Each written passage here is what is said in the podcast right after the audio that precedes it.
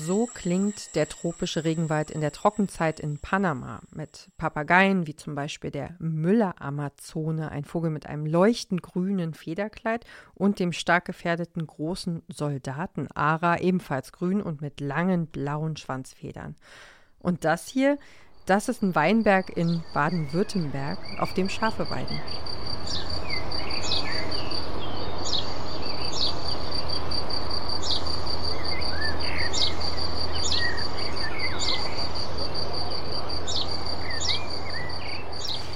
Dieses laute, eindringliche Zirpen, das kommt von einer Feldgrille, eine Art, die vor allem im süddeutschen Raum lebt und recht schreckhaft ist.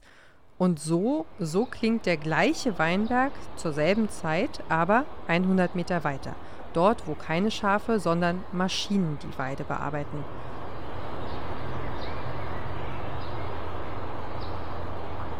Und wie ihr hört, keine Feldgrille.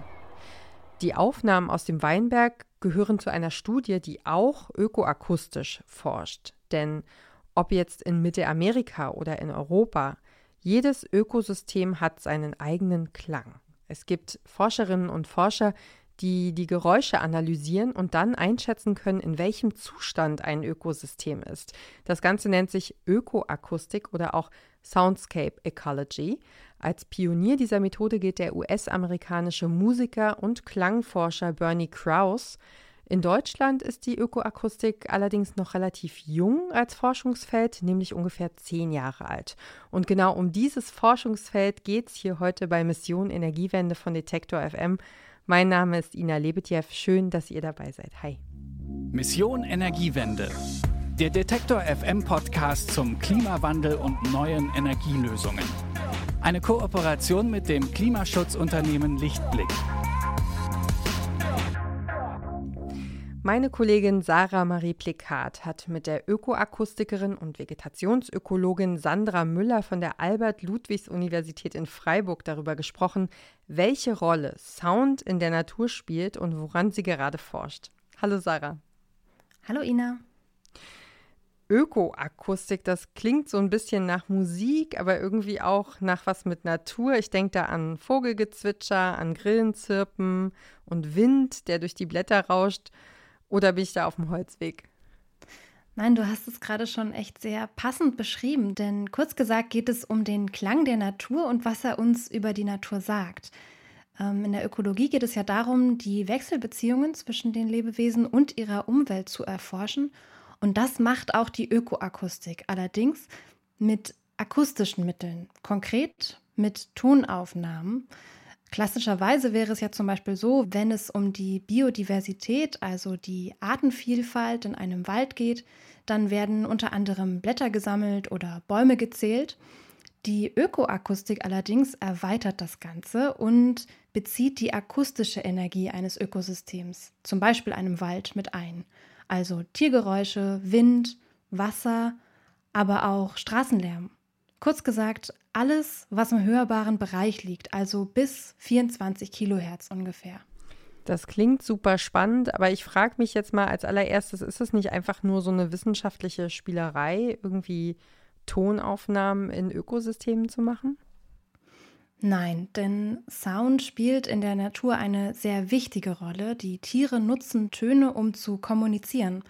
Klar, als, als erstes fallen uns natürlich Vögel ein, aber auch Amphibien wie zum Beispiel Frösche, Heuschrecken, Fledermäuse benutzen akustische Signale und sie alle besetzen damit in der Regel auch einen anderen Frequenzbereich. Sandra Müller beschreibt das Ganze so. Das heißt, akustische Signale in der Natur, die Kommunikation von Tieren, der Gesang von Tieren, der enthält Informationen, die einmal an den Empfänger gerichtet sind, also an den Partner, den potenziellen oder an den Rivalen, gegenüber dem man das Revier verteidigen will oder an die eigene Gruppe, an ähm, die gewarnt werden vor Fressfeinden oder eben Fressfeinde, die sich dann auch teilweise unwillkürlich bemerkbar machen. Das heißt, ähm, Laute enthalten Informationen, die wichtig sind für, für Interaktion im Tierreich. Diese Geräusche werden selbst auch nochmal in unterschiedliche Kategorien eingeteilt. Ah, okay. Und äh, wie viele gibt es da genau? Drei insgesamt. Die Geräusche, die durch Tiere oder andere Lebewesen verursacht werden, die werden der Biophonie zugeordnet. Dazu kommen noch Sounds, die durch Wind oder Wasser verursacht werden, die nennt man geophone Geräusche. Und dann gibt es noch Töne, die wir Menschen verursachen. Das sind dann anthropophone Sounds. Okay, das ergibt Sinn. Ähm, und wie geht es dann weiter? Das Zusammenspiel dieser ganzen Geräusche hat Einfluss darauf, welchen akustischen Raum die Tiere noch für sich verwenden können. Der wird nämlich durch Straßenlärm oder Flugverkehr ganz schön eingegrenzt. Das bedeutet, die Kommunikation unter Tieren wird gestört und das hat Auswirkungen auch auf die Biodiversität einer Naturfläche, zum Beispiel im Wald oder auf der Wiese, aber auch ganz klassisch die, die Landnutzung. Damit meinst du jetzt Landwirtschaft? Genau. Landwirtschaft ist ja auch ein Eingriff in die Natur in irgendeiner bestimmten Form. Und wenn da beispielsweise Arten in ihrem Lebensraum gestört werden, dann verändert das auch die Verhältnisse und wirkt sich auf die Artenvielfalt aus. Also die Idee ist eben, dass, dass Tiere, die verschwinden aus einem Ökosystem, dass das sehr schnell hörbar ist, aber zum Teil nicht so schnell sichtbar ist. Also es ist ja gar nicht so einfach, immer nachzuweisen, ob bestimmte Tiere in einem Ökosystem vorkommen oder nicht. Also manche sind sehr prominent und die kann man sofort nachweisen, aber es gibt eben auch kryptische Arten, versteckte Arten und die sind auch nicht immer alle akustisch gut zu erfassen, aber manche. Und das ist eben das Kernthema der Ökoakustik anhand von bestimmten akustischen Faktoren oder Klangbildern zu untersuchen, ob und wie sich ein Lebensraum verändert. Und das machen die WissenschaftlerInnen auf lange Sicht. Sie sammeln große Datenmengen über Jahre, um Entwicklungen nachzuvollziehen, wie zum Beispiel verschiedene Auswirkungen des Klimawandels. Und wie funktioniert das jetzt? Also wie machen Sie das genau? Das kann ich ganz gut an einer Studie erklären, die Sandra Müller durchgeführt hat. Da ging es um die Artenvielfalt in einem Wald. Für die Studie haben die ForscherInnen verschieden große Areale eingegrenzt. Sie nennen die Waldinseln. Und dort haben sie dann Rekorder aufgehängt und über einen längeren Zeitraum Aufnahmen gemacht und die dann mit einem Programm ausgewertet. Die Arbeitshypothese, je größer ein Lebensraum, desto mehr Arten. Bei dem Projekt ging es aber unter anderem auch darum zu testen, wie die Methode der Ökoakustik funktioniert, was sie kann und wo sie eben an ihre Grenzen stößt. Bei der Studie war uns wichtig zu zeigen, dass eben akustische Vielfalt ein Maß für Biodiversität ist, so wie es genetische Vielfalt ist, so wie es Landschaftsdiversität ist, ähm, Artenvielfalt ist und ähnlichen Prozessen unterworfen ist. Das ist ja eine ganz alte Theorie, die wir da so ein bisschen getestet haben, also dass mit zunehmender Inselgröße, in diesem Fall waren es jetzt eben Waldinseln in einer Agrarlandschaft, dass mit zunehmender Größe auch die biologische Vielfalt, die Artenvielfalt steigt. Das ist schon häufigst gezeigt worden und die Idee war eben, dass das eben auch für akustische Vielfalt gilt. Die ForscherInnen haben dazu Aufnahmen in der Rheinebene gemacht und das klingt dann zum Beispiel so.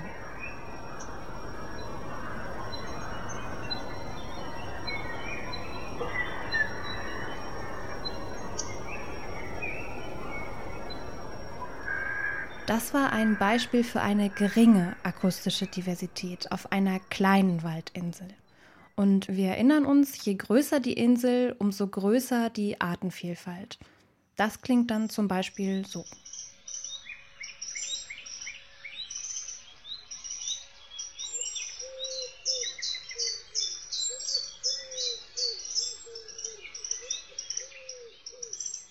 Es ist eindeutig, wir hören viel mehr Vögel, also eine Insel mit einer hohen akustischen Diversität.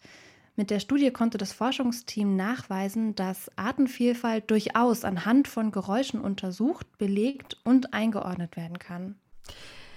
Okay, das ist ja cool. Das ist doch für die Forscherinnen und Forscher bestimmt schon mal ein großer Erfolg. Ähm, aber was mich jetzt auch interessiert, ist das wie? Wie wird denn überhaupt gemessen und ausgewertet? Wie funktioniert das? Gemessen und vor allem visualisiert wird das Ganze mit Hilfe von Spektrogrammen. Die Geräusche werden dafür sozusagen auf Papier in Farbe übersetzt.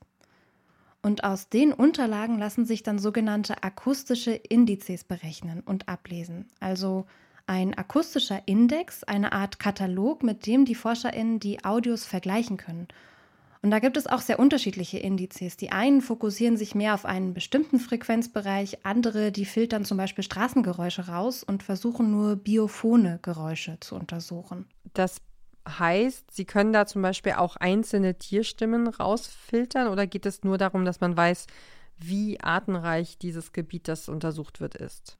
Also grundsätzlich geht es um die Vielfalt insgesamt.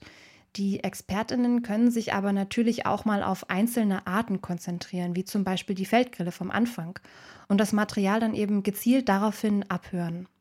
Und aufgrund der unterschiedlichen Frequenzen, in denen Tiere sich auch bewegen und kommunizieren, lassen sich auch verschiedene Tiergruppen unterscheiden, sagt Sandra Müller. Also Heuschrecken, die besetzen höhere Frequenzbereiche als Vögel. Und dann kann ich die Indizes so berechnen, dass sich das auftrennt und dann kann ich sagen, okay, ich habe in den hohen Frequenzbereichen gar keine akustische Energie oder wenig. Das heißt, ich habe offensichtlich wenig Heuschrecken auf dieser Fläche, auf der anderen ist es aber hoch und da habe ich mehr Heuschrecken. Wenn eine Eingrenzung auf Grundlage der Frequenz schwierig ist oder nicht geht, dann hat man immer noch die Möglichkeit, das Ganze zeitlich einzugrenzen. Denn genauso wie bei den Menschen gibt es auch unter Vögeln Frühaufsteher und Langschläfer. Ja, das kennen wir aber auch. Das sind ja dann Lerchen und Eulen. genau. Allerdings ist es so, dass auch Tiere durch den zunehmenden Lärm durch Autos oder Flugverkehr ihr Singverhalten verändern.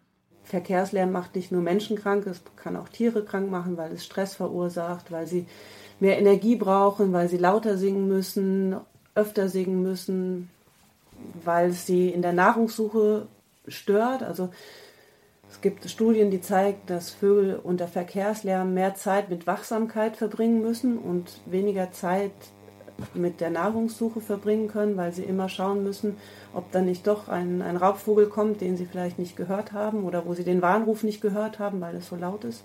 Viel geforscht zu diesem Thema wurde ja zum Beispiel auch bei Walen und Delfinen und Meeresbewohnern, ne, die durch den Lärm in den Weltmeeren Schwierigkeiten haben, sich zu orientieren mit ihren Artgenossen zu kommunizieren, was bei solchen empfindlichen Arten dann eben auch schnell zum Tode führen kann und sich eben auch auf die ganze Population auswirkt am Ende. Ja, das ist ein ganz dramatisches Thema und ähm, ist glücklicherweise durch die mediale Aufmerksamkeit zu dem Thema natürlich auch in aller Munde und man guckt da mehr hin. Eine kurze Unterbrechung für eine Botschaft von unserem Werbepartner. Warum Nudeln ohne Soße wie Strom ohne Öko sind? Beides ist ziemlich schwer zu schlucken. Das eine für uns als Menschen, das andere fürs Klima. Deswegen gibt es bei Lichtblick 100% Ökostrom mit flexibler Laufzeit und bis zu 24 Monaten Preisgarantie, je nachdem, was euch wichtig ist. Klimaneutral wird so zum neuen Normal. Ich habe es ja ganz am Anfang schon angesprochen, zumindest in Deutschland ist das Forschungsfeld der Ökoakustik noch sehr jung. Seit zehn Jahren gibt es das hier ungefähr. Und ähm, jetzt ist natürlich die Frage, was haben die Wissenschaftlerinnen und Wissenschaftler denn in dieser Zeit so herausgefunden? Was ziehen die für ein Fazit? Ja, Sandra Müller beschreibt die vergangenen zehn Jahre als eine sehr intensive und spannende Zeit, in der sie vor allem eine Basis geschaffen haben. Die ersten zehn Jahre waren sehr geprägt von Methodenentwicklung, Entwicklung von akustischen Indizes, die die akustische Vielfalt beschreiben, ähm, deren Test in verschiedenen Ökosystemen, welche funktionieren wo gut oder weniger gut. Einfach so, dass man so ein Proof of Concept, also dass, dass man prinzipiell zeigt, dass, dass diese Ansätze und die Ideen, die da ähm, aufgestellt wurden, die Hypothesen, dass das prinzipiell funktioniert anhand einzelner Fallstudien. Und jetzt müsste es meiner Meinung nach und auch der Meinung von, von Fachkollegen dahingehend, dass wir mehr Langzeitstudien machen. Weiß man denn, was so die Initialzündung für die Ökoakustik gewesen ist? Naja, der Stand der Forschung hängt ganz eng damit zusammen, dass sich die Technik in den vergangenen Jahren massiv weiterentwickelt hat und dass sie sich auch weiterentwickeln musste. Denn Bisher hat diese besondere Form der Forschung unglaublich viele Aufnahmegeräte gebraucht, Speicherplatz für die Daten und natürlich auch Batterien ohne Ende. Zwar hat die Technik in den vergangenen Jahren echt einen Schub gemacht, die Geräte werden immer kleiner und besser und vor allem sie sind nicht mehr so teuer. Trotzdem braucht die Ökoakustik im Verhältnis zu anderen Forschungsmethoden nach wie vor wahnsinnig viel Equipment. Und in Deutschland, sagt Sandra Müller, gibt es noch sehr wenige WissenschaftlerInnen, die tatsächlich ökoakustisch arbeiten. Und woran forschen die wenigen Wissenschaftlerinnen und Wissenschaftler? Ja, das jüngste Projekt, an dem Sandra Müller und ihre Kolleginnen von der Uni Freiburg arbeiten, heißt Dr. Forest. Die ForscherInnen untersuchen in einer Langzeitstudie, inwieweit die Biodiversität von Wäldern die Gesundheit der Menschen beeinflusst. Dabei werden Monokulturen wie zum Beispiel Fichtenwälder mit Mischkulturen, beispielsweise einem klassischen Laubwald, verglichen. Dr. Forest ist ein interdisziplinäres Projekt. Das heißt, da arbeiten ÖkoakustikerInnen mit PsychologInnen zusammen, MedizinerInnen, BiologInnen und ForstwissenschaftlerInnen. Also es gibt eben diese unterschiedlichen Untersuchungsflächen in ganz Europa mit den Monokulturen und den Mischkulturen. Und wir haben in jeder dieser Fläche haben wir einen Rekorder aufhängen und belauschen da sozusagen alles, was irgendwie hörbar ist im hörbaren Bereich bis 24 Kilohertz. Und da sind dann natürlich die Vögel, die Insekten, aber eben auch Laubrascheln, Windgeräusche, Regen, wird alles erstmal aufgenommen und fließt auch in die Berechnung der akustischen Indizes mit ein. Dann würden wir diese Aufnahmen nutzen und Menschen im Labor, die an ein EEG angeschlossen sind, Aufnahmen mit einer hohen akustischen Vielfalt vorspielen und mit einer geringen akustischen Vielfalt. Die Frage ist dann, welche Wirkung haben die unterschiedlichen Aufnahmen auf die Probanden? Wenn zum Beispiel auf einem Tonband nur ein Vogel singt und auf einem anderen mehrere Arten gleichzeitig zu hören sind. Und bedeutet ein Mischwald automatisch auch eine hohe Artenvielfalt und eine Monokultur nicht? Oder gibt es da eventuell gar keinen Zusammenhang? Welche Faktoren spielen da noch mit rein? Also wie weit ist es bis zum nächsten Wanderweg oder bis zur nächsten Straße? Vielleicht spielt das ja auch eine größere Rolle ähm, als die Baumartenanzahl. Und das wäre jetzt die Fragestellung, die wir uns anschauen. So dass man dann, wenn man am Ende rausbekommt, dass akustische Vielfalt positiv ist, sagen kann, okay, und wenn wir das fördern wollen in unseren Wäldern, dass es akustisch möglichst vielfältig ist, dann spielt es eine Rolle, wenn wir viele Baumarten haben oder spielt eventuell auch keine Rolle. Jetzt haben wir ja ganz viel darüber gesprochen, was die Ökoakustik kann und wo sie eingesetzt wird, aber welche Rolle spielt sie denn nun im Kontext von Klima- und Umweltschutz? Ja, da nennt Sandra Müller zwei Aspekte. Zum einen könnten ökoakustische Erkenntnisse als Frühwarnsystem funktionieren. Ich habe es vorhin schon erwähnt, die Veränderung macht sich akustisch oft viel schneller bemerkbar, als dass man sie sehen kann. Also man hört einfach viel schneller, ob oder dass weniger Vögel singen. Wir haben es ja schon festgestellt, Ökoakustik ist zwar technisch aufwendig, aber der Vorteil ist, dass die Forschung relativ einfach und schnell umsetzbar ist. Und im Rekorder kann jeder überall aufhängen und akustische Indizes sind relativ schnell berechnet. Und so können wir relativ schnell sehen, wenn sich irgendwo was verändert. Das ist ein großer Vorteil, dass wir einfach mehr in die Fläche kommen und einfacher Langzeitstudien machen können, wo wir tatsächlich auch jedes Jahr aber vielleicht auch das belauschen. Und weil Veränderungen passieren ja gerade dramatisch schnell. Wenn wir da alle fünf Jahre eine Aufnahme machen von, von den Tierarten, die dort leben, dann, dann könnte es schon, da hängt man schon fünf Jahre hinterher, eventuell hinter einer Veränderung. Ja klar, da ist ja auch wirklich sehr viel gezeigt worden in den vergangenen Jahren, zum Beispiel mit der Krefelder Studie, ähm, die gab es so 2016. Da haben die Wissenschaftlerinnen und Wissenschaftler ja eingeschätzt, dass nahezu 80 Prozent der Masse an Insekten, also der, die, die Menge der Tiere, einfach fehlen. Ja, das ist total krass und bemerkenswert. Und Sandra Müller sagt, dass die Ökoakustik möglicherweise helfen könnte, ein Bewusstsein für die Natur und ihre Veränderung und vor allem die Probleme, die daraus resultieren, zu schaffen. Das zeigt eben das Potenzial, was Akustik hat, weil das etwas ist, wo viele Menschen sehr drauf anspringen. Also die nehmen die Biodiversität, die uns umgibt, die nehmen wir, glaube ich, über die Ohren teilweise auch unbewusst viel stärker war als über das Visuelle. Auch wenn das Visuelle irgendwie omnipräsent ist, aber wir hören die Vögel ja, wir sehen sie ja oft gar nicht, weil die irgendwo in den Baumkronen oder irgendwo in der Hecke sitzen. Es ist ja ganz schwierig, die Vögel dann zu sehen, aber wir hören sie. Wir hören die Heuschrecken, die in einer Sommerwiese singen. Ähm, und uns in warmen Sommernächten ein Konzert bescheren. Das ist ja ähm, allgegenwärtig, ohne dass wir es sehen. Und das ist, glaube ich, für unsere Naturerfahrung irgendwie ein ganz wichtiger Aspekt.